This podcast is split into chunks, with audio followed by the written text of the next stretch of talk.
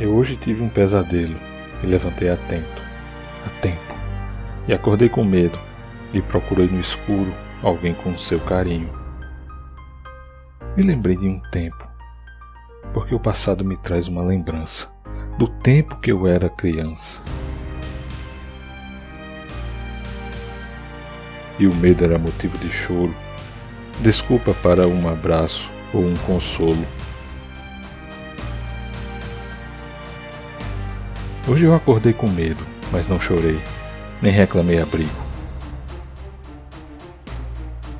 Do escuro eu via um infinito, sem presente, passado ou futuro.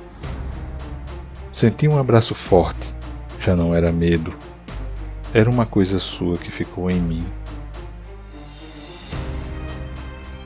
De repente, a gente vê que perdeu ou está perdendo alguma coisa morna e ingênua que vai ficando no caminho, que é escuro e frio, mas também bonito porque é iluminado pela beleza do que aconteceu há minutos atrás. Cazuza